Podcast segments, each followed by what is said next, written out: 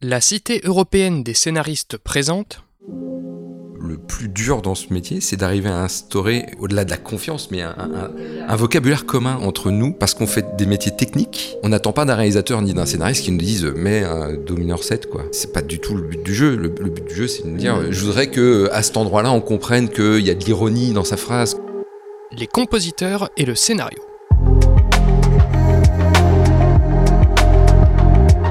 Salut, c'est Baptiste Rambaud.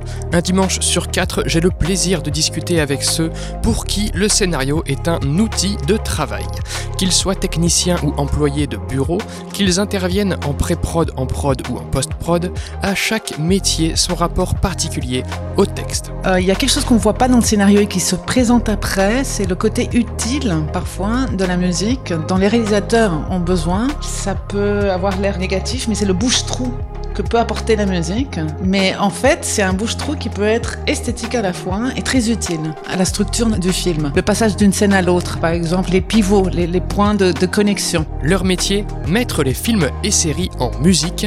Dans ce quatrième numéro de l'émission, la parole est aux compositeurs. Quel est leur rapport au scénario? À E5, mes invités du jour ont notamment officié sur les séries Germinal, Les Hommes de l'Ombre et Le Bureau des légendes, sur les films réalisés par Alexandre Aja et par Olivier Marchal, ou encore sur du cinéma d'auteur international. Je les laisse se présenter et vous souhaite une bonne écoute en leur compagnie. Cette émission a été enregistrée en juin 2021. Eh bien, bonjour, euh, je m'appelle Rob. Je suis donc compositeur euh, de musique de film depuis 10 ans, je crois. Qu'est-ce que j'ai fait récemment euh, Oxygène, film d'Alexandre Aja, un film de science-fiction. Et puis, je travaille avec Rebecca Zotowski en ce moment, pour la cinquième fois. Ok. Ensuite? Je m'appelle Selma Mutal. Je travaille pour le cinéma, aussi pour la danse contemporaine. Et récemment, j'ai travaillé sur un long métrage en coproduction entre la France et l'Espagne, les Européens. En ce moment, je travaille une coproduction avec l'Inde et la France. Merci beaucoup. Ensuite? Bonjour, je m'appelle Erwan Carmorvan, je suis compositeur depuis presque 20 ans. Quelle horreur. Je viens de faire trois séries d'affilée. Astrid et Raphaël pour euh, France Télé, Un homme d'honneur et Luther pour TF1. Et en ce moment, je travaille sur un documentaire avec un réalisateur qui s'appelle Florent Muller, avec qui j'ai déjà travaillé avant. Voilà. Ensuite? Moi, je m'appelle Audrey Ismaël, je suis compositrice aussi donc euh, de musique de film et de séries. En ce moment, je finalise euh, un 6x52 pour France Télé qui s'appelle Germinal, qui est une adaptation de l'œuvre de Zola. Puis après, j'enchaîne sur un film avant l'été. Voilà. Et bah beau programme pour tout le monde. Et enfin? Alors moi je m'appelle Pascal Lafa, je suis donc compositeur euh, depuis 15-20 euh, ans. Euh, je viens de la pop et là je viens de terminer une série donc avec Julie Gaillet qui s'appelle Une mère parfaite réalisée par Fred Garçon, produite par Iris Bûcher chez Quad. Voilà. Merci à tous pour vos présentations. Quelles sont les premières questions que vous vous posez à la lecture d'un scénario? Moi, je vais me demander tout de suite où est-ce que s'insérerait le personnage musique et quelle tête il a et quels cheveux il a et quels vêtements il a et enfin voilà en, général la première euh, démarche pour moi c'est de définir un peu la, la, palette de couleurs avec laquelle euh, je vais euh, proposer des musiques. Et en fait une fois que tout ça est fait il n'y a plus qu'à composer. Mais vraiment en, amont c'est définir l'orchestrarium et, et l'instrumentarium de la bande son et qu'est-ce que ça m'évoque comme son et comme texture. Pascal? Oui oui je suis assez d'accord. Ça tourne autour de cet acteur en plus qui est la musique et qui vient jouer un rôle euh, voilà fondamental même si on a tendance à l'oublier souvent. Pour moi, ça appelle tout de suite des mélodies, des gimmicks en fait. Comme je viens de la pop, euh, j'aime les chansons, j'aime tout ça. Donc c'est d'abord peut-être des thèmes. Moi, je suis un peu à l'ancienne. Moi, j'avoue que euh, j'ai un rapport un peu d'attraction-répulsion avec le scénario. C'est-à-dire, je suis à la fois excité quand on m'envoie un script et en même temps, je trouve ça assez repoussant parce que je vois que c'est long, c'est littéraire, ça, je trouve ça un peu effrayant. Donc j'ai du mal à me jeter dedans souvent. Donc en fait, je pense avant beaucoup au scénario avant de le lire. Donc je regarde qui l'a écrit, je me demande pourquoi on me demande à moi. J'essaie de comprendre quelle est l'idée en fait de mon rapport à cet objet qu'est le scénario avant même de le lire. Et après, euh, donc si j'arrive à avoir le courage de le lire, ce qui arrive quand même assez souvent. Des fois, il faut. Ouais, ouais, quand il faut y aller, il faut y aller. Je ne réfléchis pas du tout en termes de musique. En fait, je me considère pas vraiment comme un musicien euh, quand je lis le scénario mais euh, comme un partenaire euh, global de cette œuvre euh, que sera le film ou la série ou peu importe. Donc j'essaye de voir la sensibilité, de quoi ça parle, ce que ça m'évoque, est-ce que je ressens quelque chose, est-ce que ça me plaît? parfois je me trompe, c'est-à-dire que je trouve c'est pour ça que je suis un peu effrayé par les scénarios parce que je trouve parfois un scénario je passe complètement à côté. Je trouve ça nul parce que c'est pas forcément bien écrit. Parfois c'est très aride, ça dépend des scénaristes. Il y en a qui ont des des, des façons d'écrire très littéraires, d'autres au contraire c'est très sec et vraiment c'est plus fort enfin je sais pas comment dire, euh, fonctionnel. Voilà. J'essaye de piger en gros euh, pourquoi je lis cette chose. Moi, je me rentre beaucoup dans l'histoire du scénario pour voir quel est le dosage de la musique. Je me pose toujours la question comment je vais rentrer ici, avec quel avec quelle intensité ou pas, avec quel recul ou pas. J'arrive à saisir euh, l'atmosphère euh, assez vite et je peux, peux être très objectif par rapport à la musique. Je me dis est-ce que vraiment il faut euh, rentrer ici Comment je vais aborder ce thème, cette histoire, la globalité du scénario? Faut pas oublier aussi que dans les scénarios, vous avez des séquences qui sont très musicales parfois, qui sont concrètement musicales. Et là aussi, il faut se poser la question, bon, là, je vois de la musique, est-ce que, comment je vais interagir par rapport à l'existence de cette musique? Par exemple, vous avez une présence de musique qui est déjà citée dans le scénario. Et enfin, Erwan, les premières questions que tu te poses à la lecture d'un scénario? C'est marrant parce que je me, je me retrouve assez dans ce que tu disais, Rob. Euh, je mets des fois euh, un peu de temps à rentrer dans la lecture. Je sais pas un truc que je fais euh, instinctivement. Il y a une personne avec qui je lis systématiquement le scénario et je le lis de A à Z d'un trait, c'est Olivier Marchal. Euh, parce que c'est très littéraire justement et c'est très agréable à lire. Il y a un côté euh, très écrit, euh, très fonctionnel, beaucoup moins fonctionnel et, et puis aussi une façon d'écrire qui est très visuelle. Enfin, il y a beaucoup d'images dans ce qu'il écrit, de sensations, d'odeurs, de choses comme ça. Mais par contre, je pense assez peu en termes de musique. Je, me laisse plus euh, porter. Euh, en fait, j'ai un peu la même attitude quand je vois un montage la première fois. C'est je veux pas penser à la musique. Je veux, juste être spectateur. Et à la lecture du scénario, je préfère être comme ça aussi. Le lire sans trop me poser de questions sur qu'est-ce que je vais faire, mais plutôt ressentir, comme tu disais aussi, euh, si ça me plaît, si ça me plaît pas, juste le sentiment de l'histoire en elle-même et puis après coup, je la laisse un peu maturer et je me dis euh, qu'est-ce que je peux faire là-dessus. Ouais. Justement, on va on va continuer euh, sur cette euh, question-là. Dans une histoire ou dans un scénario, quels sont vos points d'appui pour composer vos musiques et, vos ambiances? Moi, je dirais que j'ai une approche très émotionnelle pure et donc je prends pas spécialement d'éléments, sauf si c'est un vrai appel du scénario. J'ai des exemples que je pourrais citer précis après, mais j'essaye de dégager un sentiment global et de voir ce que ça génère en moi.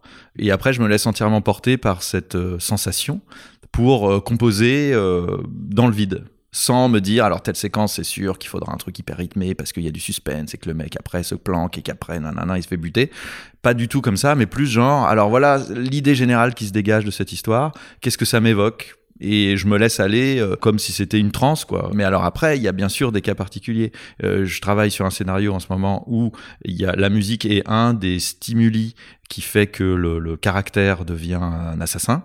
Donc il faut penser à cette musique, mais c'est une nécessité euh, scénaristique. Le chant de création à partir d'un scénario est quand même très vaste. C'est-à-dire que là, on peut essayer de théoriser, mais en vrai, il y a 10 000 scénarios possibles et 10 000 façons d'aborder euh, la création avec le scénario. C'est intéressant, c'est comment chaque scénario, vous pouvez trouver votre place. Moi, j'ai deux, trois exemples en tête, mais notamment tout ce qui est film, on va dire, parodique, où là, la question se pose finalement pas tellement. C'est-à-dire que moi, j'ai commencé par faire deux films qui étaient euh, genre des, parodies de genre, donc une parodie de thriller et une parodie de space opéra.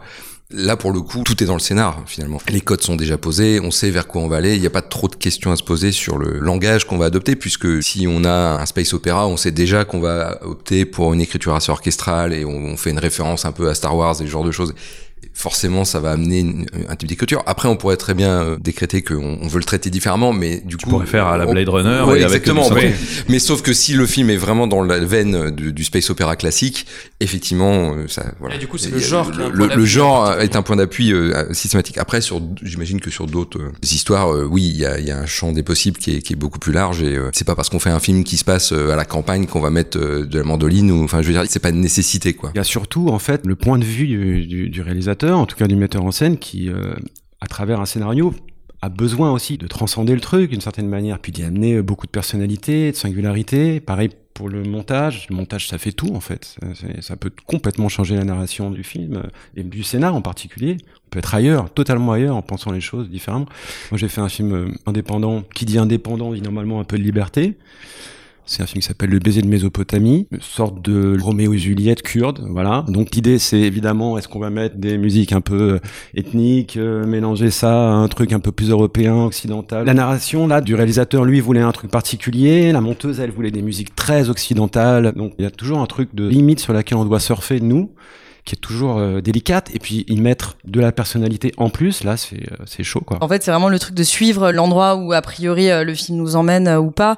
Moi, j'aime bien me dire que c'est le personnage euh, principal et euh, son intériorité qui est pas forcément visible dans le scénario et derrière à l'image. Mhm. Moi, c'est l'endroit que j'aime bien mettre en musique, c'est vrai, en venant aussi plutôt de la, de la pop, du songwriting. Ça m'est arrivé même de faire la chanson du personnage principal où j'adore, ça, ça a libéré plein de, plein de chansons que j'arrivais pas du tout à faire. Donc évidemment, il y a quelque chose de très personnel dedans, mais c'est ces personnages-là qui m'ont amené sur ces chansons-là. Et je pense à Nicolas Britel, qui est un compositeur, moi, que j'aime beaucoup, pour le citer par hasard, qui est un peu un petit gars euh, qui fait des trucs super.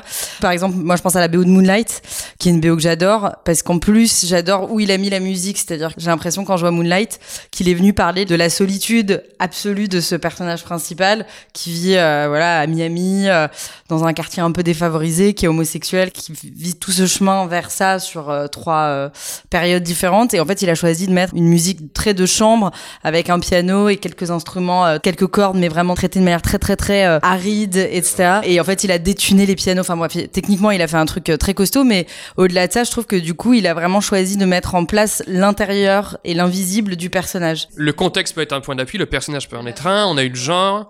Euh, Est-ce qu'il devient quelque chose d'autre, euh, Selma, dans tes, dans tes points d'appui, toi, sur le scénario euh? Non, je rejoins, c'est ce que dit Audrey. Pour moi, c'est vraiment le, le personnage, mais aussi euh, l'écoute de ce que le réalisateur attend, de- parce que parfois il fait son spotting session et il fait, euh, je dis oui, si je veux de la musique, si je veux pas, mais on peut proposer. Je pense qu'il faut proposer. C'est pas une question d'ego, parce que parfois ils sont très ouverts aussi et ils disent ah tiens c'est pas mal, euh, mais je pense que c'est beaucoup plus euh, dans cette Ce direction-là. serait aussi pour le personnage pour toi, du coup. Alors, j'interromps un instant la discussion pour vous donner trois définitions de termes techniques qui vont revenir aujourd'hui. Selma vient de parler de spotting, par exemple, donc c'est l'action de définir à quels endroits du scénario ou du montage on ajoutera de la musique, où elle commencera et où elle s'arrêtera. Il sera également question dans cette discussion de temp music ou de temp track. Il s'agit d'une musique temporaire que les monteurs utilisent dans un premier temps, en attendant que les compositeurs leur soumettent la musique originale. Et enfin, troisième terme technique, les stems. Il est question de fichiers musicaux où sont séparées les pistes, par exemple les cuivres d'un côté, les voix de l'autre et les percussions d'un autre encore. Ce qui permet aux monteurs de ne piocher que certaines pistes de la musique s'ils veulent utiliser juste les cuivres, juste les voix ou juste les percussions plutôt que toute la musique. Spotting, temp music et stem, voilà, retour à la discussion.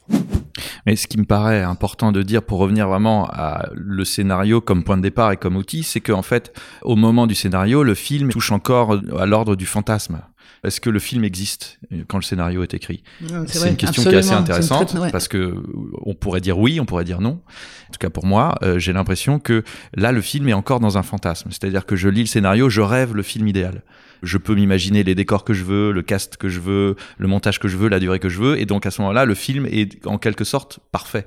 Pour moi, c'est un moment extrêmement fertile pour l'inspiration parce que là, j'ai aucune limite. J'ai pas encore justement ni le monteur, ni le réal, ni le budget. J'ai rien sur le dos. J'ai juste l'amour de ce que j'ai envie de faire pour ce film-là. C'est l'ascenseur. L'amant et- quand il monte, euh, l'ascenseur, Ouais, qui monte le- les escaliers euh, pour Donc, retrouver euh, le moment où tout va être possible. C'est le moment où on a, où voilà. Et donc si à ce moment-là on sent qu'il y a quelque chose de fort, alors on se dit ok, euh, il faut faire le film et puis on va, on va trouver tout ça. En tout cas, j'ai l'impression que c'est un moment précieux.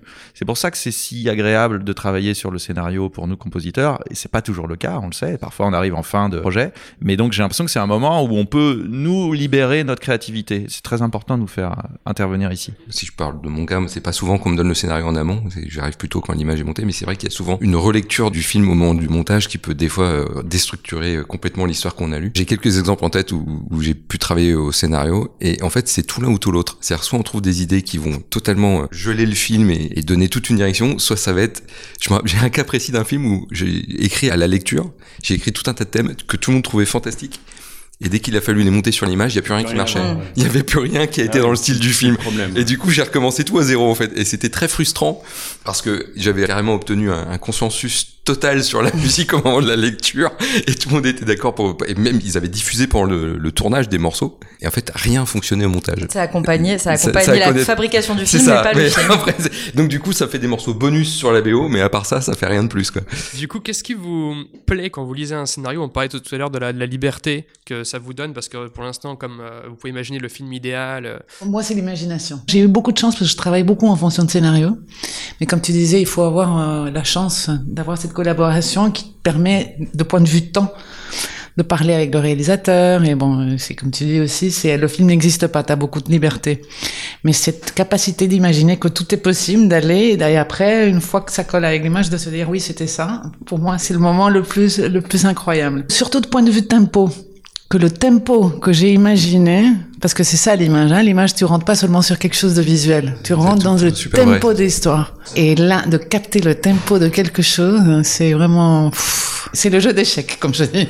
Ouais, moi j'allais dire, c'est marrant parce que c'est un moment où moi j'ai une petite. Tu disais trans tout à l'heure, mais j'a- j'aime bien ce mot-là et je trouve que c'est assez vrai. C'est marrant parce que compositeur, on, on était avec Rob il y a deux semaines au festival de scénaristes et euh, compositeurs. Euh, On était euh, dans le jury musique ensemble et c'était rigolo parce que c'est le festival qui met en relation les scénaristes et les, et les compositeurs. Sachant qu'on est, on partage ce, ce trait commun d'être cousins. euh, on termine ce que, euh, que les, scénaristes commencent quand ils sont pas réalisateurs ou voilà. Mais et du coup, il y a ce truc de, à la fois, on est très seul, en fait, finalement, au moment de la prépa, du tournage, tout au moment de la, de- des fabrications où tout le monde est tous ensemble. Nous, en fait, on n'est jamais tous ensemble avec tout le monde, ce qui, moi, est un grand regret, parce qu'à la base, je fais de la musique pour me faire des copains, donc du coup, bref.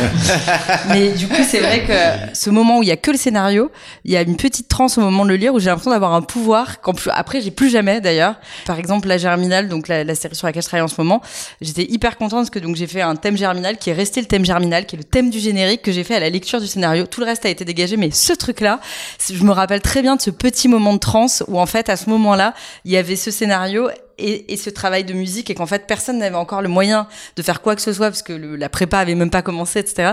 Et du coup, je sais pas, il y avait un espèce de une, es- une espèce d'exclusivité entre le scénario et la composition et c'était un petit moment de, de transe euh, sur lequel, enfin, j'adore composer sur le, le scénario au moment où il existe que ça. C'est une discussion entre auteurs en fait. hein. Exactement. Il y a un petit côté ouais, comme ouais, ça. ouais, Exactement. tout à fait, ouais. Complètement. On se comprend. euh, Tout moi, à moi, je suis toujours épaté quand je discute avec des scénaristes, ce qui arrive malheureusement pas assez souvent, c'est de voir à quel point on est confronté aux mêmes problématiques. Même si on parle de, de choses super pragmatiques du métier, hein, on est souvent confronté aux mêmes problèmes, euh, aux mêmes délais, aux mêmes difficultés, et, euh, on se pose les mêmes questions, et ainsi de suite. Et c'est toujours intéressant de discuter avec les scénaristes, ne serait-ce que pour, euh, même si c'est dans un cadre d'une télé, de quelque chose de très précis, ça réhumanise un peu tout le processus. C'est-à-dire d'un seul coup, on se dit bon, on fait pas que de la télé pour vendre du Coca-Cola, on fait aussi un truc où on met un peu de nous-mêmes et, et de discuter avec euh, des scénaristes, ça amène ça, je trouve. Pascal et Rob, est-ce que vous avez quelque chose en particulier qui, en tant que compositeur, que vous allez rechercher et apprécier dans un scénario? Moi, il y a quelque chose que je n'aime pas. Ça marche aussi. Voilà, compositeur de musique de film, on a une part de responsabilité dans la direction artistique d'un film.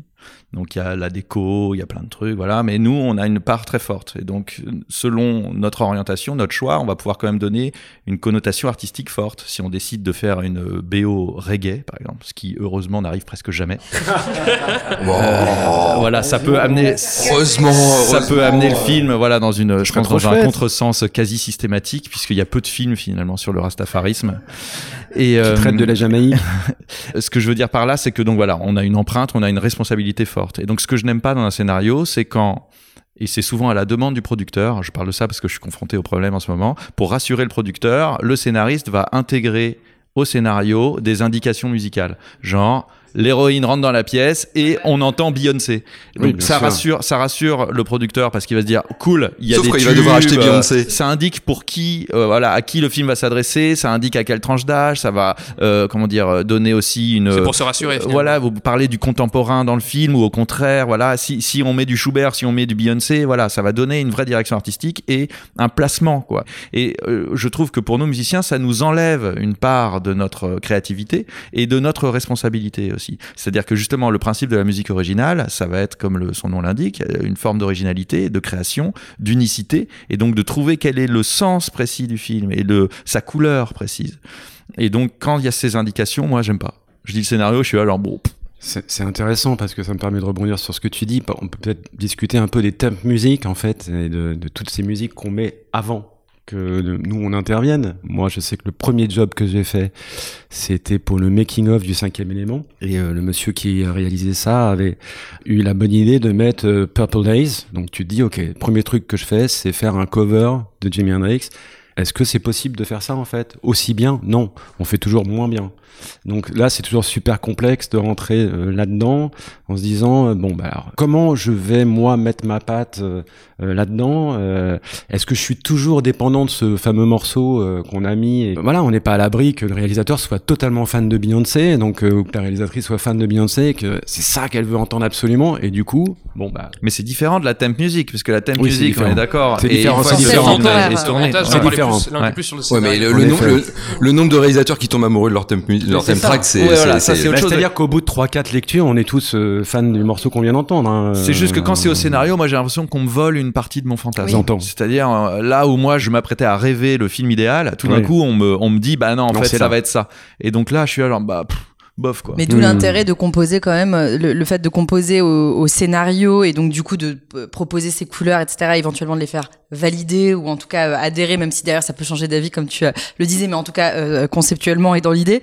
Et derrière, moi je sais que par exemple là encore une fois sur Germinal, il y avait des thèmes qui avaient été validés, j'ai envoyé les thèmes au monteur et en fait ils ont du coup pas fait de thème track. Et ça c'est c'est génial parce que quand tu peux thème tracker avec la musique originale, c'est vrai que du coup quand tu peux faire ça c'est c'est pas mal. J'ai souvent ce ce, cas-là euh, quand je travaille avec Marshall parce que sa monteuse et Marshall refusent d'avoir de la theme track. C'est-à-dire qu'ils veulent voir la, la scène avec la musique qu'il va y avoir sur la scène. Ce qui m'oblige à faire euh, ce que tu fais, c'est-à-dire envoyer tous les morceaux avec des stems, mais ce qui m'oblige aussi à travailler en même temps que le montage et donc de travailler ultra vite tout le temps. Alors ce qui a des, des côtés sympas parce que du coup il y a que ta musique qui est utilisée sur le film, ils ont pas la tentation d'aller chercher un Beyoncé ou un truc comme ça. Par contre, une fois que les choses sont posées, d'un seul coup ça devient gelé et on peut plus y retoucher. Et le truc, c'est que parfois, on se dit, c'est quoi la musique originale? Enfin, est-ce que c'est ce que j'ai écrit moi ou est-ce que c'est les trois stems qu'ils ont mis? Le simple fait de, de, poser ça et de, de, faire une tambouille avec tout ça, euh, ça nous coupe aussi un petit peu de notre fantasme quelque part. C'est-à-dire qu'on a l'impression de faire de la librairie et puis que, en gros, la musique est posée un petit mmh. peu euh, comme elle, elle devient que fonctionnelle. C'est-à-dire, ah bah tiens, là j'ai besoin d'un bout de corde, je pose un bout de corde, j'ai besoin d'un bout de percu. Mais en fonction des délais, on est souvent euh, bloqué avec ça aussi. Aujourd'hui, on a tellement peu de temps finalement pour travailler sur les choses que les choses se gèlent au moment du montage très vite et nous, on a quasiment pas de temps pour retoucher derrière. Erwan, tu parlais à l'instant des échanges avec les scénaristes que tu trouvais cool. C'est une question que je vous posais à tous. Quelle est la nature de vos échanges avec les scénaristes quand vous causez avec eux? Est-ce que, vous causez des fois avec eux et de quoi parlez-vous? Moi, j'ai jamais travaillé avec un scénariste directement avec un réalisateur qui écrit le scénario, mais qui a l'assistance d'un scénariste. Je travaille beaucoup à, à l'étranger. En fait, en long métrage, j'ai surtout travaillé à l'étranger. Et là, c'est notamment les réalisateurs qui sont les scénaristes. J'ai l'impression qu'on donne pas la légitimité aux scénaristes de parler Exactement. Et c'est ce que je voulais dire. Euh, et, c'est exactement ce que je voulais dire parce que comme tu dis, on, on, fait à peu près le même métier. C'est ça, en fait. Et c'est eux qui mettent euh, en service euh, la structure du film, en fait. Personne d'autre ici parle un peu avec les scénaristes, toi, Rob, non plus? Non, je parle qu'aux scénaristes qui vont réaliser le film. Ouais. Scénariste, euh, connaît pas. Même informellement, en dehors du travail à côté ou autre. Je suis pas sûr que, ça existe, un scénariste d'ailleurs. Jamais vu. Dans le cas des séries, c'est même pire dans les cas des séries. Pourtant, les scénaristes sont encore plus en pouvoir, en théorie. Absolument. T'as parlé avec le scénariste sur Germinal euh, C'est Julien Lilti qui a, qui a fait l'adaptation de Germinal. Je trouve qu'il a fait un truc euh, super. Quand le scénario est arrivé dans ma boîte mail et j'ai vu que c'était lui qui avait fait l'adaptation, je suis partie euh, en étant très contente. Tu vois, tu vois, mais, lui, lui as-tu parlé? Non.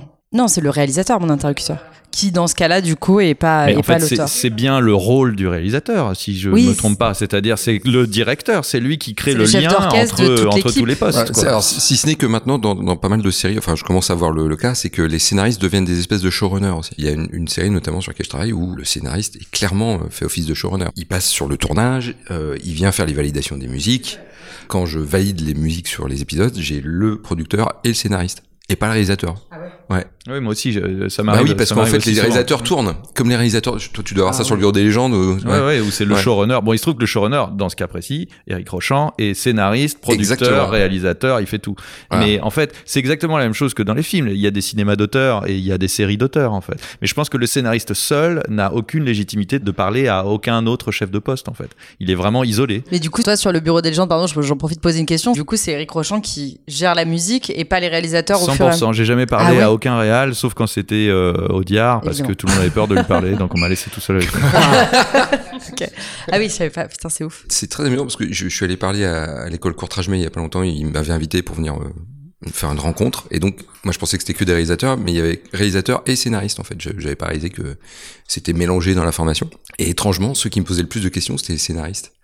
Les réalisateurs posaient des questions un peu techniques, genre comment est-ce qu'on fait pour travailler avec un musicien, et ainsi de suite. Ce qui est étrange, c'est que je crois, pour avoir quand même euh, quelques scénaristes dans mon entourage, je crois qu'en plus, ils travaillent tous en musique.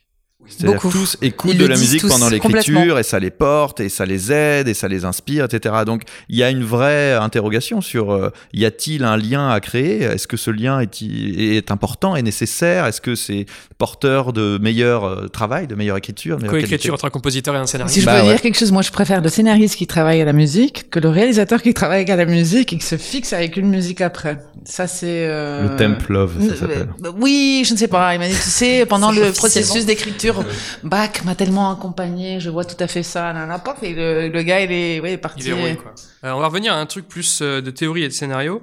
Vous, quels sont vos moyens qui vous plaisent de contribuer à une histoire? Comment vous enrichissez l'histoire? Comment vous l'apportez? Est-ce que vous apportez juste une atmosphère, une émotion? Euh, moi, je parlais de révé- de révéler l'intime du personnage euh, principal et je pense par exemple à la gueule d'ange où euh, il y avait deux personnages principaux, pardon, mais euh, cette petite fille et sa mère et en fait on s'est dit qu'on avait envie de faire une musique pour parler d'une tragédie intérieure de ce fameux personnage incarné par Marion Cotillard et on avait envie de parler de ce, de la tragédie intérieure et pas du mélodrame qu'on voyait. Et donc du coup les, les, les choix de mélodie se sont vachement appuyés sur quelque chose de tragique et pas mélodramatique.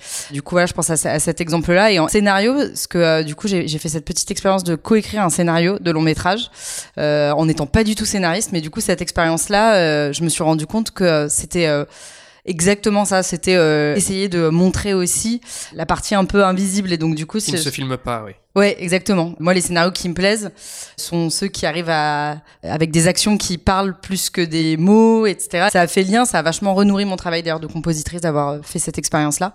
Et, euh, et du coup, voilà. Pascal, euh, comment toi tu vois ton enrichissement de l'histoire? Rien n'est plus important que l'émotion, en fait. Euh, ça paraît peut-être un peu bateau de dire ça, mais je, je vois pas euh, plus important que ça, quoi. Est-ce que la musique va apporter en effet quelque chose de différent de ce qu'on voit, parce qu'on en a un peu assez de faire des sous-titres, je veux dire, musicalement. euh, Puis est-ce qu'on a à l'image? C'est ça. Donc l'idée, c'est d'essayer d'amener vraiment quelque chose de plus profond, d'amener ce qu'on voit pas. Mais encore une fois, c'est assez difficile de le mener. C'est un combat parce qu'il faut pouvoir vendre ça, quoi. Au réal, au prod, machin, qui eux sont très enfermés dans un truc un peu formaté, en fait. Enfin, formaté pour eux, en fait. Hein. Ils voient les choses de cette manière. Difficile, des fois, de les faire changer d'avis et, et de les amener un peu ailleurs. Donc, au début, on rêve, c'est vrai. Et puis après, euh, je trouve que le challenge, pour moi, c'est d'arriver à faire le, le job, quoi. Faire le job pour de C'est vrai. un bon résumé. Non, mais d'arriver à le faire bien, en y mettant de la personnalité. Je me souviens d'avoir fait la musique d'un film qui s'appelait Sueur, réalisé par Louis-Pascal Couvler, qui était un film qui se passait dans le désert. Le réalisateur, Louis, Louis Pascal, était adorable, mais il était obsédé par le hard rock. Il y avait lui, et puis il y avait Samuel Adida, qui était le, le- le producteur, Producteur. de l'époque, distributeur, qui, qui lui était fan de musique euh, d'Hollywood épique. euh, bon, voilà. Et puis moi, au milieu, je me retrouvais dans un truc. un- Démerde-toi avec ça, quoi, en fait, tu vois. Puis de la personnalité, surtout. Essaye de placer, toi, au milieu de tout ça. Et puis respecte tes personnages, et puis respecte aussi. Et tout ça, c'est super délicat, en fait. Donc à la fin, on arrive à un truc, c'est sûr. Du moment qu'on arrive à faire le job, moi, c'est ça dont je suis content à la fin. Et si j'ai réussi à mettre un peu de personnalité, super. C'est très dur de théoriser parce qu'en vrai, quand on le fait, on sait pas exactement ce qu'on fait. Moi, je dis souvent que je fais n'importe quoi et je vois ce qui marche ou pas. Mais alors, s'il fallait théoriser, j'ai l'impression, euh, et je vais prendre un exemple précis. J'ai l'impression qu'en gros, il y a la musique de ce qu'on voit et qui est nécessaire, même si on n'aime pas forcément ça, mais spécialement, je pense aux films de genre, par exemple, où bah il y a une course poursuite, bah il faut une musique de course poursuite pour être stressant, pour que ça aille plus vite, euh, voilà, pour mettre du suspense. Il y a la musique de ce qu'on ne voit pas, donc ce qu'é- ce qu'évoquait Audrey, donc l'intériorité des personnages, euh, quelque chose de l'ordre de l'émotion, de la sensation, l'intimité, etc. Et puis il y a ce que j'ai dit tout à l'heure, la direction artistique. Et donc, par exemple, Maniac, remake euh, d'un film euh, D'horreur, d'horreur, voilà. Euh, donc moi j'ai fait un remake réalisé par Frank Calfoun, produit par Aja, donc film de genre par excellence, très sanglant, très gore et tout ça, assez glauque. Donc c'est l'histoire d'Elijah Wood qui scalpe des meufs à Los Angeles la nuit. Donc, Déjà. la musique de ce qu'on voit. Il poursuit ses filles, donc il y a du suspense. Elles savent pas qu'elles sont poursuivies. Nous, on le sait, spectateurs. En plus, c'est tourné en caméra subjective, donc c'est très prenant. On est vraiment dans le personnage. On crée une musique de suspense, voilà, pour faire peur. Film de genre. Ensuite, ce qu'on ne voit pas, c'est qu'en fait, pourquoi il tue ses filles? Bah Parce que lui-même est traumatisé, parce que sa mère était une pute et que, euh, enfant, il a des traumas, voilà. Donc, pour jouer l'intériorité du personnage, au lieu de mettre en permanence en musique les scènes gore et de faire une musique genre euh, hyper crade, sanglante, je veux au contraire faire une musique enfantine, toute euh, naïve, émotionnelle, donc qui va nous mettre, nous, spectateurs, dans un état un peu chelou de je suis en train de regarder une fille se faire scalper et en même temps j'entends une petite boîte à musique qui me donne envie de pleurer, mais je pleure pas pour elle, je pleure pour lui. Donc un peu étrange. Priorité, ouais. Voilà. Et enfin, euh, direction artistique voulait rappeler quand même euh, une sorte d'hommage aux films euh, d'horreur des années 80 et un côté un peu Los Angeles la nuit et tout ça. Donc euh, musique un peu synthwave, euh, voilà, avec des gros synthés, des basses profondes, des sons un peu électroniques et tout ça. Donc j'ai l'impression que ça, ça résume assez bien ce qu'on essaie de faire et ce qui était déjà euh, possible au scénario. Trois espaces de création. Exactement. Je repense à ce que tu disais sur le côté, euh, il y a une course poursuite, on doit mettre une musique de course poursuite. En fait, c'est amusant parce que encore une fois, je pense que c'est juste des volontés en fait. C'est-à-dire que rien n'oblige à mettre une musique de course poursuite sur une course poursuite. Le meilleur exemple que j'ai, c'est sur un film. Quelqu'un me dit, non, tu vois, ce qu'il faudrait sur cette scène, c'est euh, le type de musique qu'il y a sur la poursuite dans Bullet. Tu veux dire la course de voiture? Ouais, ouais, ouais. Mais il n'y a pas de musique sur la course de voiture de Bullet. Ah bon? J'ai dit, bah non, il y en a pas. Il y en a avant, mais la musique s'arrête au moment où les deux voitures démarrent au feu.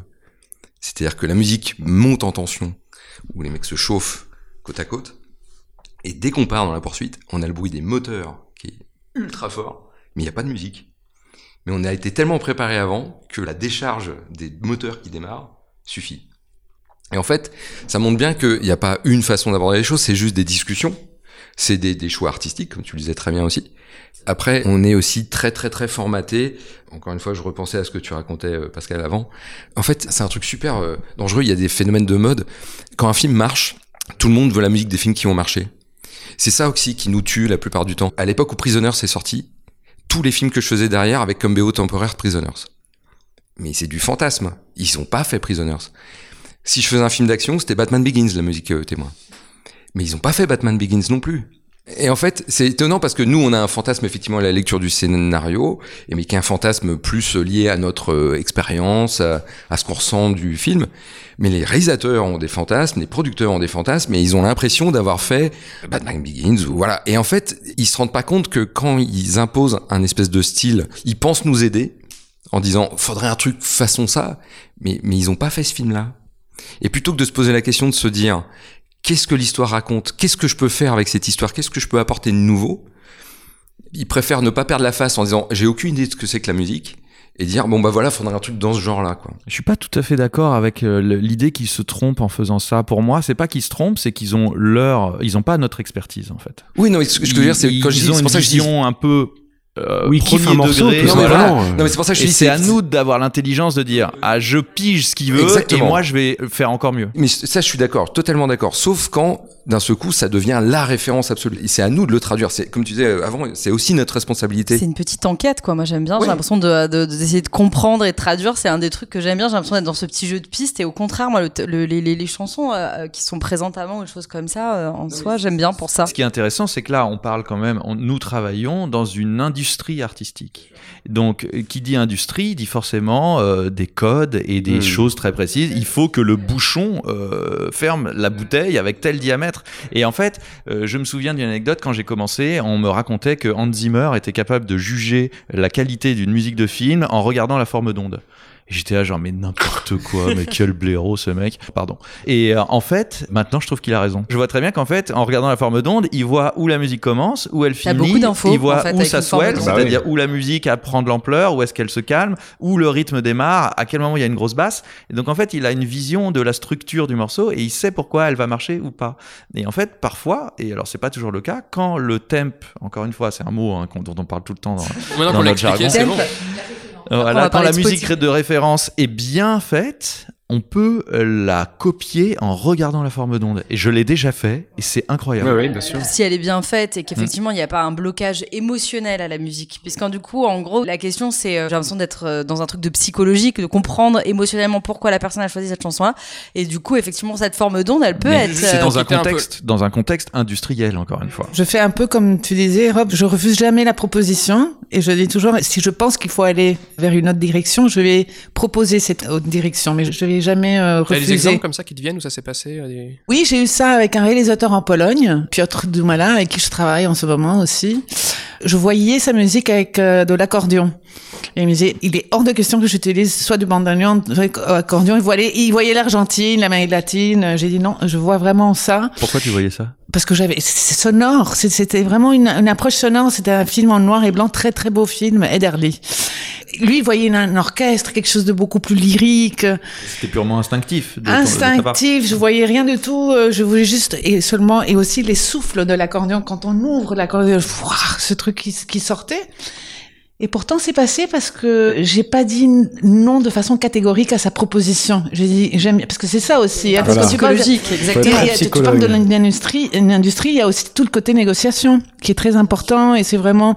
Et par rapport au scénario, euh, il y a quelque chose qu'on voit pas dans le scénario et qui se présente après, c'est le côté utile parfois de la musique dont les réalisateurs ont besoin. Ça peut avoir l'air euh, négatif, mais c'est le bouche-trou que peut apporter la musique. Mais en fait, c'est un bouche-trou qui peut être esthétique à la fois et très utile à la structure du film.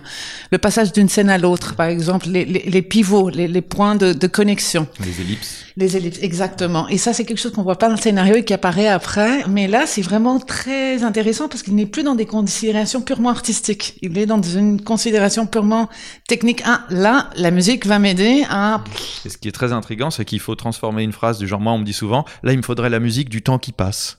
Exact- la exactement, musique- voilà. Et ça, c'est génial. La Ouais. musique du quotidien. Donc c'est-à-dire une musique qui soit pas hyper émotionnelle et une musique qui soit à la fois neutre, répétitive. Alors ça, le côté euh, neutre de la musique, c'est quelque chose que j'ai jamais, j'ai vraiment du mal à, à- à faire en fait. Dans les séries en particulier, il y a des tas de moments comme ça où on doit faire de la musique où on ne ressent rien. Exactement. D'où l'intérêt, une fois qu'on est d'accord sur tout, c'est pour ça que vous parliez de, tu disais négociation, et j'ai- j'aime bien cette idée-là parce qu'effectivement, une fois que on a quand même conceptualisé beaucoup de choses, c'est aussi ça qui fait que ces, ces moments-là et ces musiques-là, pour moi, elles sont une conséquence. Une fois Oui. que tout est, Elles a été rôle. posé, etc. C'est sûr en que fait, c'est pas au scénario ça, c'est Ah pas écrit au scénario ça. Ouais, non, mais. Le temps passe. Alors Ouais. là, le scénariste il est viré direct. Mais, ça. Mais du coup, si tout est bien posé, c'est-à-dire que si tout le décorum de la musique est posé dans ses euh, couleurs, ses formes, etc., etc., t'as plus qu'à tirer les fils.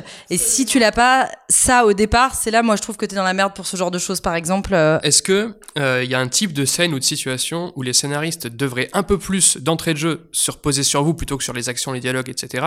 Ou à l'inverse moins? Bah, D'où l'intérêt des scénaristes euh, réalisateurs, parce que quand Ouais. euh, effectivement les scénaristes réalisateurs ont conscience qu'ils vont avoir envie de filmer et qu'il n'y aura pas besoin de dire, parce que derrière ils dirigeront la musique, ça forme des binômes, des réalisateurs avec des compositeurs, donc tu sais que euh, Michel avec qui tu bosses à ce moment-là, t'as pas besoin d'écrire ces lignes de dialogue, parce que tu sais que ton compagnon de musique, il va pouvoir te mettre ça en monnaie. Donc plus le binôme se constitue et se forme, plus le scénariste écrit en conscience de derrière cette deuxième collaboration. Je pense qu'il y a une histoire de proportion scène dialoguée, scène non dialoguée qui est assez intéressante. C'est-à-dire que souvent, nous, on sait que s'il y a une scène qui est ultra dialoguée, ça va être plus compliqué pour nous d'amener quelque chose. Et Comme on disait tout à l'heure, si trop, c'est trop bavard, si tout est a expliqué, bah, à quoi va servir la musique? On n'est pas là pour souligner genre ah, ah oui, là il vient de révéler qu'en fait c'était lui l'assassin. Et là on met un coup de violon. C'est pas exactement ce qu'on espère faire quand on est compositeur.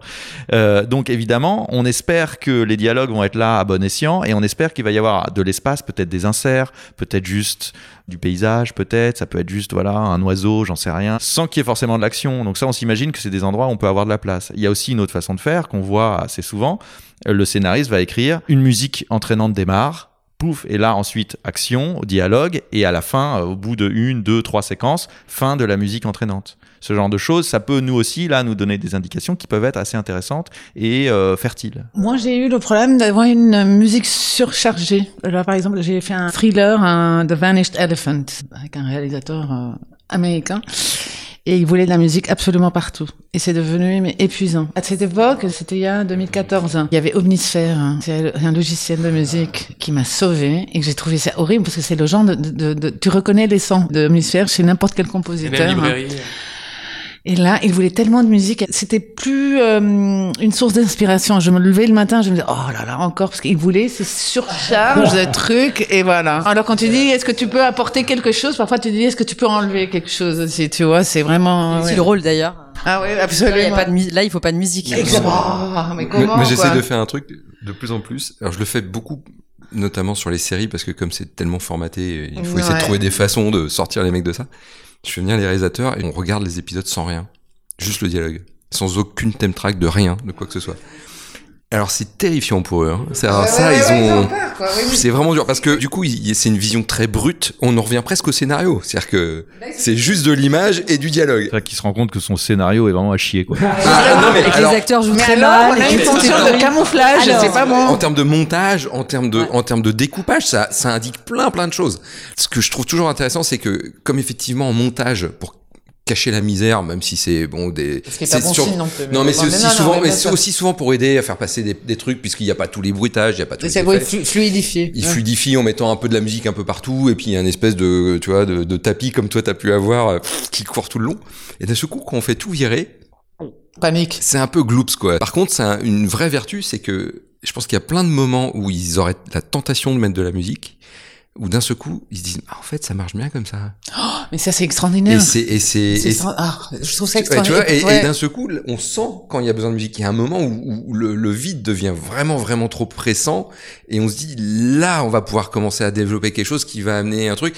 Et même dans les scènes de dialogue, c'est, c'est super salutaire parce que ça permet de se dire, c'est quoi la bascule dans la scène, en fait? Un truc qui se passe qui fait que la scène euh, switch et qu'on a envie d'entendre quelque chose qui accompagne ça et euh, la psychologie du personnage ou peu importe quoi, mais une révélation. Mais la vertu du silence, elle est incroyable. Hein. Moi, le réalisateur qui voit la vertu du silence, c'est quelqu'un qui considère la musique.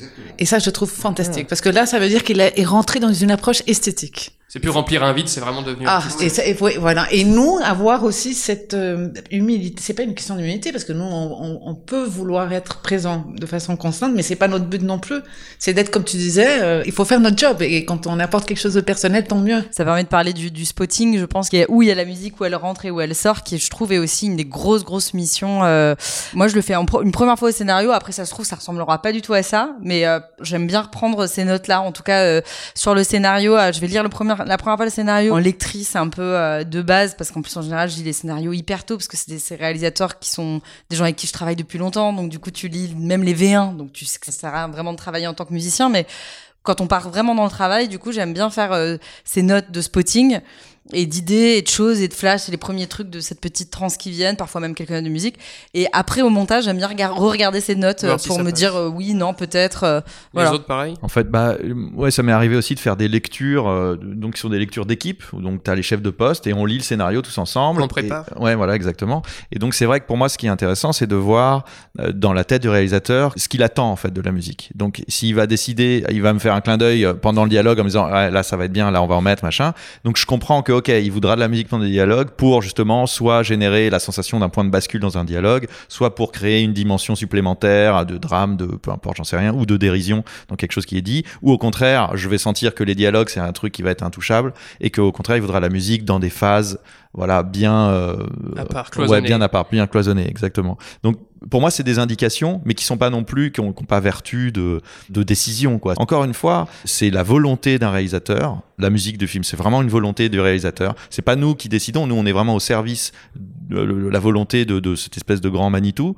Et dans cette volonté, il y a un rapport de communication qui doit être inventé et créé sur chaque projet. C'est différent entre compositeur et réalisateur. Et souvent en France, réalisateur scénariste.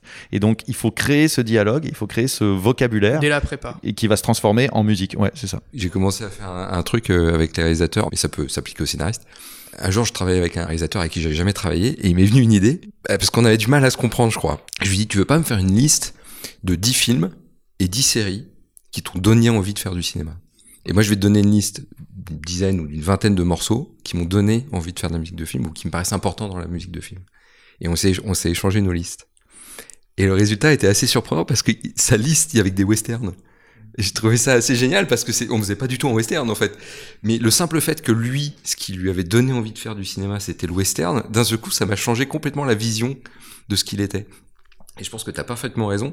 Le plus dur dans ce métier, c'est d'arriver à instaurer, au-delà de la confiance, mais un, vocabulaire commun entre nous, parce qu'on fait des métiers techniques on n'attend pas d'un réalisateur ni d'un scénariste qui nous dise mais un do mineur 7 quoi. C'est pas du tout le but du jeu. Le, but du jeu c'est de nous dire je voudrais que à cet endroit-là on comprenne qu'il y a de l'ironie dans sa phrase. Et donc maintenant je fais ça systématiquement. Je leur dis voilà bah regarde l'interaction de ça, ça me paraît intéressant, même si c'est d'une autre époque, mais, mais c'est du vocabulaire, c'est pouvoir se dire après coup, il y a un réalisateur avec qui j'ai travaillé qui a une culture cinéma incroyable et qui en plus est musicien. J'adore quand je travaille avec lui parce qu'il me dit, tu vois, on pourrait faire un truc un petit peu comme dans Ghost in the Shell au moment où il fait ça. Enfin, ça devient super précis.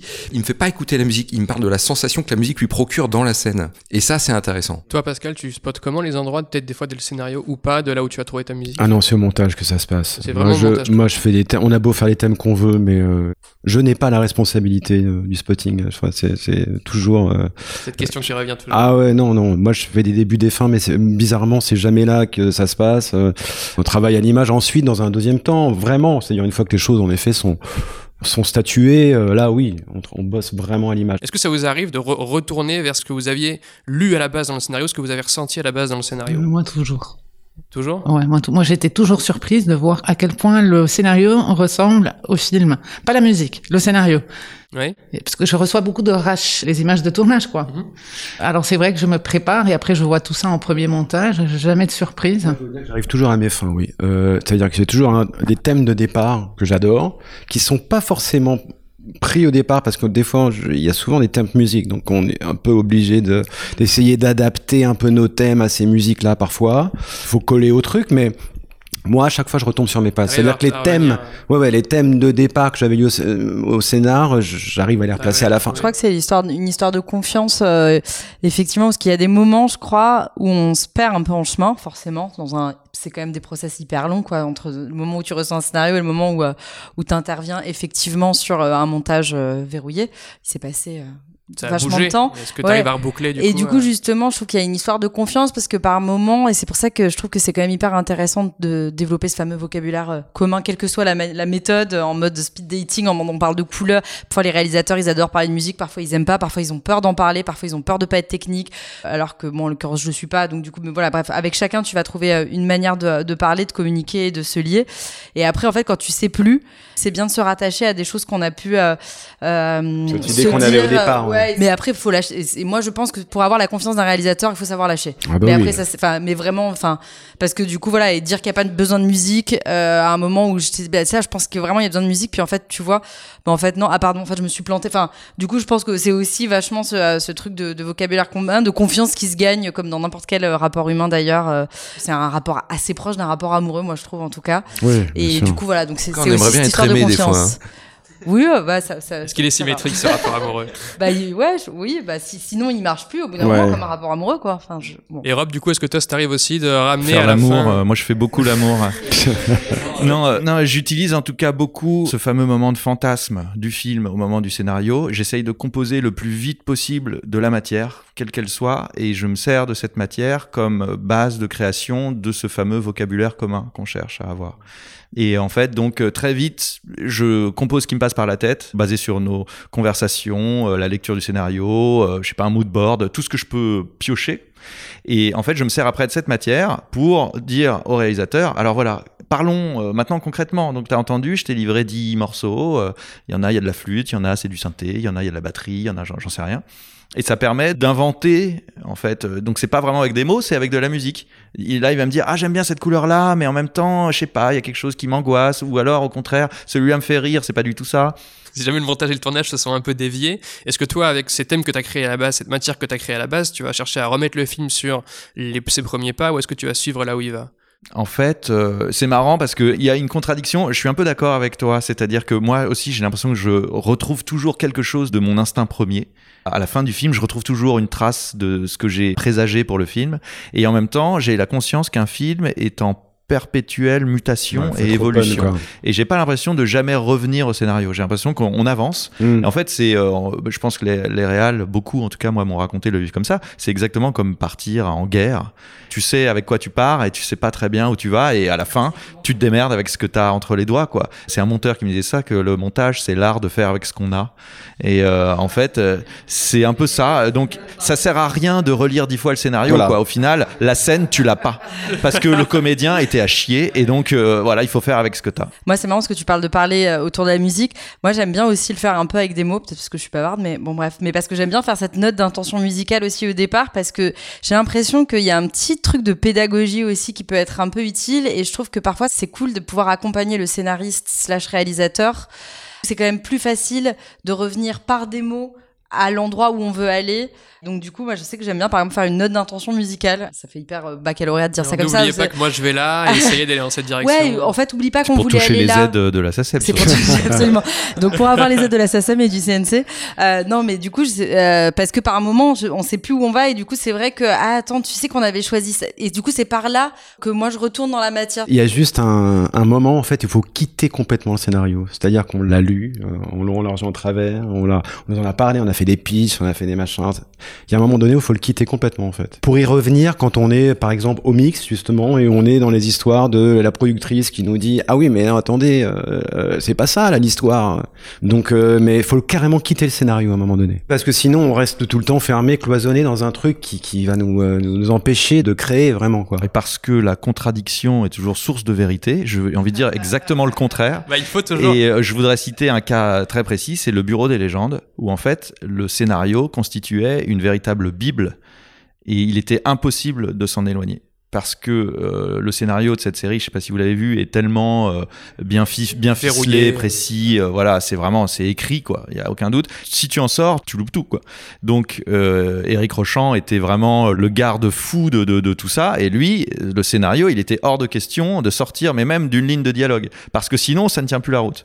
Donc là, il y avait quelque chose auquel on revenait en permanence. Pas moi, mais je sais que eux, en montage, ils montaient avec le scénario à côté, quoi. C'est-à-dire, on sait exactement la scène d'après. Et il n'y avait pas, comme on a parfois dans le cinéma d'auteur, l'idée que deux scènes peuvent peut-être être interchangeables, ou alors on change la structure du film complètement. Allez, Fait dire finalement, on démarre par le flashback, parce que sinon on comprend rien après. Bon, voilà, ce genre de conneries qu'on a tous vécu. Euh, euh, et- et- et j'ai l'impression Comment? On rajoute une voix off. Ouais, bah, de la, de la. Et, non, et j'ai l'impression que c'est c'est assez vrai pour les séries parce que dans les séries on est dans un cadre industrialisé à l'extrême donc avec des, des timings qui sont beaucoup plus serrés des rendus des machins tout ça donc là le scénario c'est une bible il faut pas on peut pas vraiment en sortir On n'a pas le temps d'expérimenter, de s'en Ouais. écarter. donc j'ai l'impression qu'il y a encore une fois euh, 10 000 vérités possibles Quand vous avez beaucoup de possibilités de projets sur lesquels vous engagez, est-ce qu'un scénario, c'est un truc qui va influencer votre choix Est-ce que vous vous dites parce que l'histoire me plaît, parce qu'il y a un défi artistique, parce que je ne sais quoi On m'a demandé de signer une lettre d'intention de participation pour un projet sur une euh, coproduction franco-néerlandaise. Il se trouve que je suis aussi hollandaise. On m'a envoyé euh, le scénario, j'ai lu la bio du réalisateur, très intéressante, et le scénario était tellement pauvre, mais qu'est-ce qui fait que je sois capable de, de sentir que le scénario est pauvre? Et je me suis pas engagée à cause du scénario. Je le sentais pas.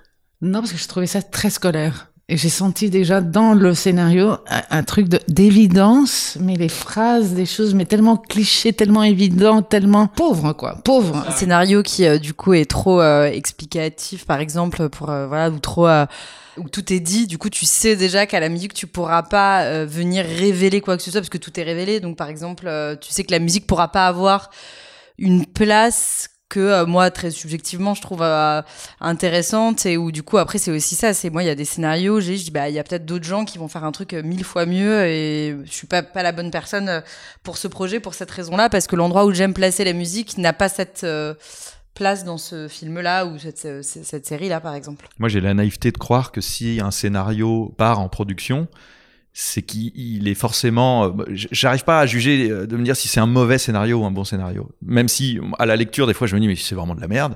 Mais je me dis, c'est pas parce que le scénario est mauvais, c'est peut-être parce que ils ont une idée derrière la tête. Alors, soit c'est de faire un film qui parle à un public qui n'est pas, dont je ne fais pas du tout partie, soit c'est de faire un objet cinématographique auquel je n'adhère pas.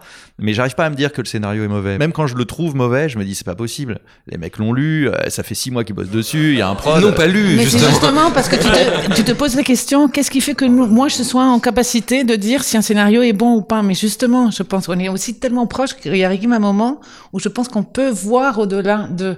Mais tu pars du principe, tu te dis, s'il est produit, ça veut dire qu'il est bien. Mais il y a toute une question qui rentre en jeu aussi. Si Les aides, les ça, quotas, les trucs, Oui, mais tu parfois un scénario peut être assez pauvre. Je pense à, un- euh, je vais citer un film sur lequel j'ai adoré participer. euh, Je pense à Revenge, donc qui est un film de rape, euh, rape and revenge. Donc une fille se fait violer et elle finit par buter tous les mecs. Au, au scénario, c'était pas ouf. C'est-à-dire que l'histoire, tu vois, le pitch est hyper simple. Et en fait, ce qui a révélé le film, c'est la réalisation, c'est le rythme, c'est la DA, c'est le jeu, le cast, euh, le décor, des milliards de trucs qui ont fait que le film était hyper puissant, hyper fort. Alors que sur scénario, c'était pas Ça extraordinaire. aurait été trop tôt pour ça. Ouais, et c'est pareil pour Maniac. Le scénario, bah voilà, il la poursuit, pas un peu il les la films scalpe. de genre, du coup, Bah, euh, où ça peut Donc rentrer là, un il se petit peu trouve dans que ce c'est deux cas-là. films ouais. de genre où il y a du gore, mais en fait, il faut avoir aussi l'intelligence d'un projet au-delà du scénario. C'est-à-dire que la question que je posais tout à l'heure, est-ce que le film existe une fois que le scénario est écrit? Il y a quand même énormément de choses qui rentrent en compte. Et c'est pour ça que moi, quand je reçois un scénario, je ne fais pas que le lire. J'essaye de comprendre pourquoi. Qui réalise, qui déclare. Qu'est-ce que c'est que ce truc, quoi coup, Ouais. ouais, ouais. Et ça n'a pas une valeur absolue, disons, un scénario. Sauf dans certains cas précis, Bureau des légendes, là, le scénario, tu le lis, tu vois exactement ce qui va se passer. Quoi. Je repense à ce que tu disais Audrey. Euh, moi j'aime bien bosser avec des gens quoi. Donc euh, finalement le scénar c'est une chose, mais euh, il y, a, il y a plein de fois où j'accepte des choses parce que je sais que je vais travailler avec un tel réalisateur ou, ou Voilà. tel monteur ou tel et c'est des gens que j'aime bien. Et je me dis bah s'ils le font c'est que ça doit être bien. ou- Et puis après moi il y a aussi beaucoup beaucoup de projets où j'ai même pas le scénar, où j'arrive euh, où tout est déjà fait, euh, j'ai plus qu'à faire la musique. euh. Pascal?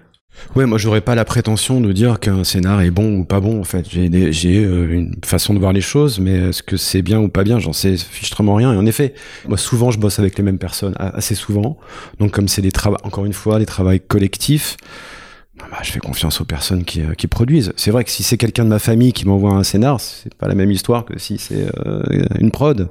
Évidemment, je vais sûrement pas le prendre de la même façon. Je vais peut-être davantage donner mon avis à quelqu'un de ma famille, quoi. Si vous pouviez là maintenant profiter de ce micro pour faire passer un message aux scénaristes, quel qu'il soit, ce serait quoi? Qu'est-ce que vous leur diriez aux scénaristes Je pense que c'est important de comprendre ce que peut faire la musique dans un scénario et de pas l'utiliser simplement comme un outil euh, de production ou un outil de pivot scénaristique, mais de soit laisser complètement de côté et admettre que ce sera le boulot du compositeur, du réalisateur de piger euh, quelle est la fonction, ou si vraiment il y a quelque chose à en tirer, en fait il faut le penser de façon intelligente.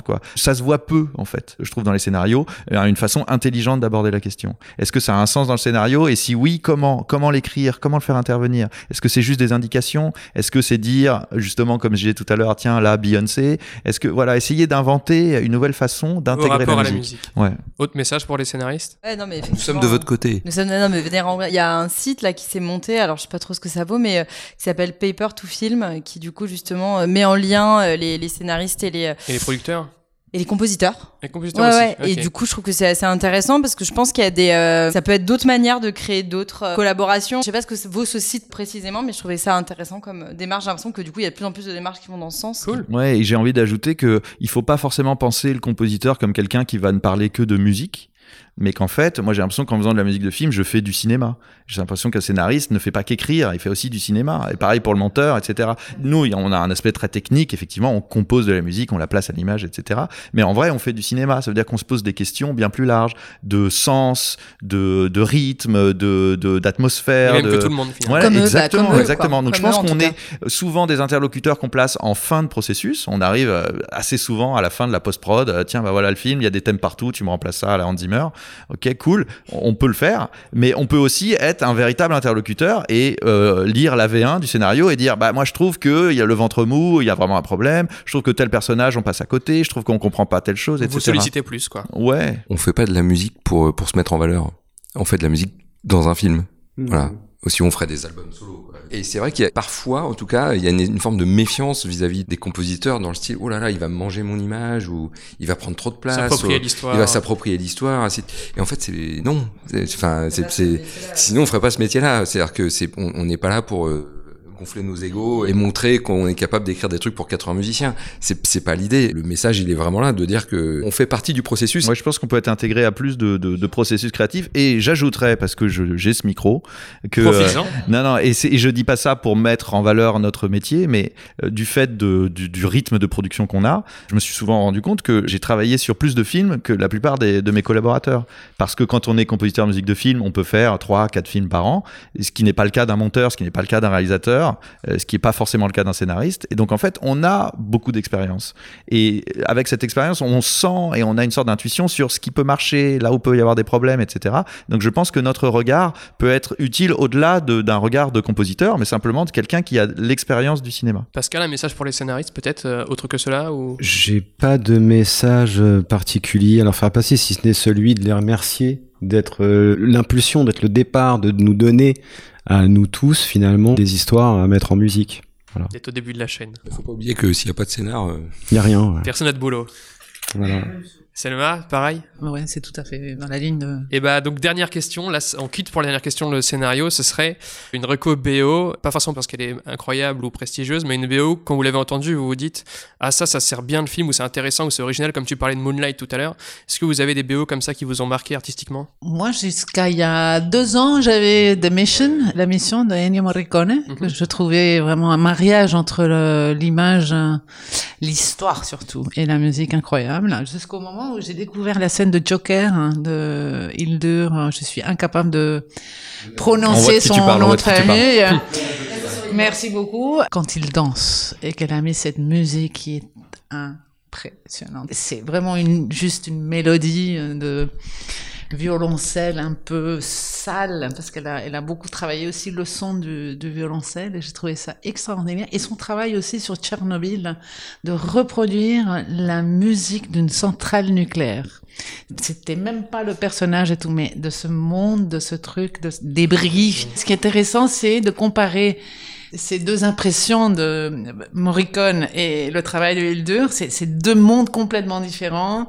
C'est un exemple, très bon exemple typique de relation musique-scénario où tu as la scène où Jeremy Irons joue du hautbois tout seul dans la forêt. Absolument, une ça. scène qui est musicale et qui est d'un point de vue scénaristique hyper forte de vraiment de rencontres au-delà des mots au-delà du dialogue etc Ouais. sur euh, des indigènes et un jésuite donc ça c'est typiquement C'était un- une vraie idée de le- scénario qui triangle, tue, quoi. Voilà, exactement, tout à fait. Ceci, ceci dit, ils sont pas si éloignés l'un de l'autre parce qu'ils viennent tous les deux de la musique contemporaine en même temps. hein. Ah Non, mais je sais, mais oui, oui, oui. mais Donc, c'est étonnant c'est- que- c'est- ouais, que ce voilà, soit, ce euh, soit les- ouais. Erwan, toi tes recos en termes de BO que tu as trouvé euh, Les autres.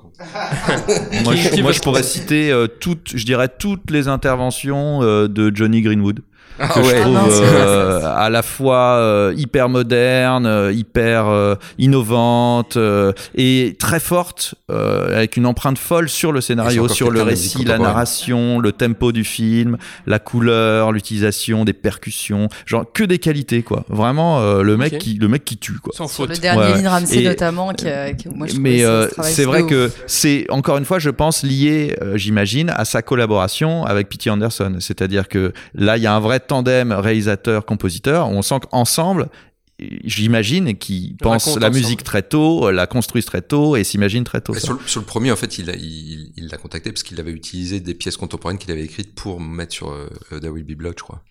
Il a- et en fait, c'est comme ça qu'ils ont commencé à travailler ensemble. Mais à la base, effectivement, il s'est intéressé à sa musique Ouais. euh, et il a monté des choses par rapport à ça. Moi, je, euh, je vais reciter du coup Nicolas Britel. La BO de Succession, il y a un truc que je trouve intéressant et c'est du coup c'est pour revenir un peu sur euh, le personnage musique entre guillemets. Après, encore une fois, l'histoire que je me raconte. La BO de Succession, c'est cette espèce de thème un peu euh, générique, un peu grandiloquent, etc., avec un espèce de petit beat de boîte à musique derrière. Et je trouve que d'avoir marié, parce que donc on est en train de parler de plus ou moins la famille Trump. Qu'on suit dans des ces, ces espèces de petites frappes qui sont bien pires que les petites frappes que et du coup je trouve que d'avoir marié ces instruments un peu euh, nobles et ce thème un petit peu dynastie avec un petit beat euh, R&B euh, je trouve que ça révèle sur ces personnages qui se prennent pour des gros durs euh, enfin voilà l'endroit où il a placé la musique en fait encore une fois où je trouve ça je trouve ça super intéressant. Il n'y a, pas beaucoup de musique dans les épisodes, c'est- c'est c'est principalement le générique. non? Ouais, alors c'est le thème, ce- le thème revient et il est re, euh, rejoué de manière un peu différente. Ouais, et la manière dont il est placé, et, euh, voilà. Pascal Moi, la, la BO qui m'a le plus parlé ces derniers temps, là, c'est euh, la BO de Peaky Blinders, par exemple. Mhm. Voilà un truc que j'ai trouvé extrêmement second degré, pour le coup.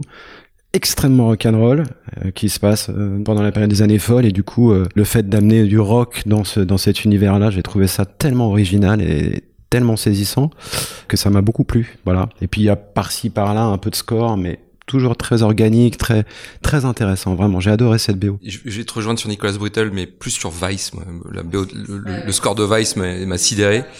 The Big Short aussi, évidemment. Mais plus récemment, euh, dans ce que j'ai vu, il y a The Good Fight, où David Buckley fait un truc que je trouve absolument génial. Il utilise le, le principe de la musique de la Renaissance dans un cabinet d'avocats. En fait, c'est une série qui se passe dans un cabinet d'avocats et toute la musique est basée sur un, un modèle, le générique y compris, sur euh, une musique de type Renaissance avec euh, instruments d'époque, euh, des flûtes, des, flûtes à bec, des voix. Et en fait, la- l'association des deux, c'est un chef-d'œuvre. C'est juste magique. En fait, il y a la précision d'écriture de cette musique colle absolument merveilleusement avec le côté ultra carré de tous ces avocats qui, sous un, vernis absolument parfait, sont tous en train de se tirer dans les pattes et, et se faire les, les coups les plus horribles, et que tout soit enregistré tout le temps. Pour de la série, c'est absolument euh, dingue, et, euh, et c'est une des associations les plus incroyables que j'ai vues ces derniers temps, et que je trouve génial. Et une petite dernière. Black, Black Klansman de Terence euh, Blanchard. Je trouve que ce qu'il a fait dans Black Klansman, c'est absolument dingue. La musique est comment? Je me souviens pas. Ouais, c'est comme toujours avec Terence Blanchard, il fait un truc qui est à la fois du score, du jazz, de la soul, et, et il mélange tout ça. Et il y a un thème qui est super beau. Et en fait, je, pas- je saurais pas l'expliquer. Il, y a un- il, il arrive à intégrer toutes ces couleurs ensemble. On fait un truc très très euh, particulier. Moi, je me souviens pas. Et euh, c'est- voilà. Euh, moi, comme BO, euh, récemment, ah bah j'avoue, si je devais le dire, une que j'ai découverte récemment. Euh... Ah, tu vois, c'est dur. Mais en même temps, je suis pas compositeur, du coup, j'ai pas un regard euh, technique ou artistique sur les BO que j'écoute. Justement. la musique. Là, dernièrement, j'écoute beaucoup les BO de David, je sais pas si c'est Wingo ou Vingo. Parce qu'il fait des, euh, parce que justement j'écris aussi à côté et que c'est des musiques d'ambiance que j'aime beaucoup pour écrire. Donc il a fait la BO d'un film de White Trash qui s'appelle Joe. Il a fait la BO du film, euh, de beaucoup de films de Jeff Nichols, donc Midnight Special notamment, euh, qui sont vraiment des musiques, je sais pas, d'ambiance posées, mais en même temps avec une petite tension en fond. Donc quand t'écris des, des trucs un peu thriller, un peu comme ça, c'est sympa. Et donc je mets en aléatoire l'ensemble de ces BO. Comme, en fait, elles s'écoutent bien à la suite, elles se ressemblent beaucoup, même si les films sont différents. Et voilà. Et ben merci à tous pour vos réponses. Bah, merci. Merci à toi. Et à bonne continuation. Du coup. Eh ben merci. Ouais. Les compositeurs et le scénario, c'est terminé. Merci encore à Selma, Audrey, Rob, Pascal et Erwan pour leur participation. Et bien sûr, merci à vous pour votre écoute. Abonnez-vous au podcast pour ne manquer aucun épisode, partagez-le autour de vous s'il vous a plu et pour le soutenir, je vous invite à laisser 5 étoiles et un commentaire sur Apple Podcast s'il vous plaît. Et le scénario est une émission proposée et montée par moi-même qui vous donne rendez-vous dans 4 semaines pour le prochain numéro. D'ici là, n'oublions pas, le scénario n'est pas une œuvre d'art mais une invitation à collaborer sur une œuvre d'art. Paul Schrader. À bientôt.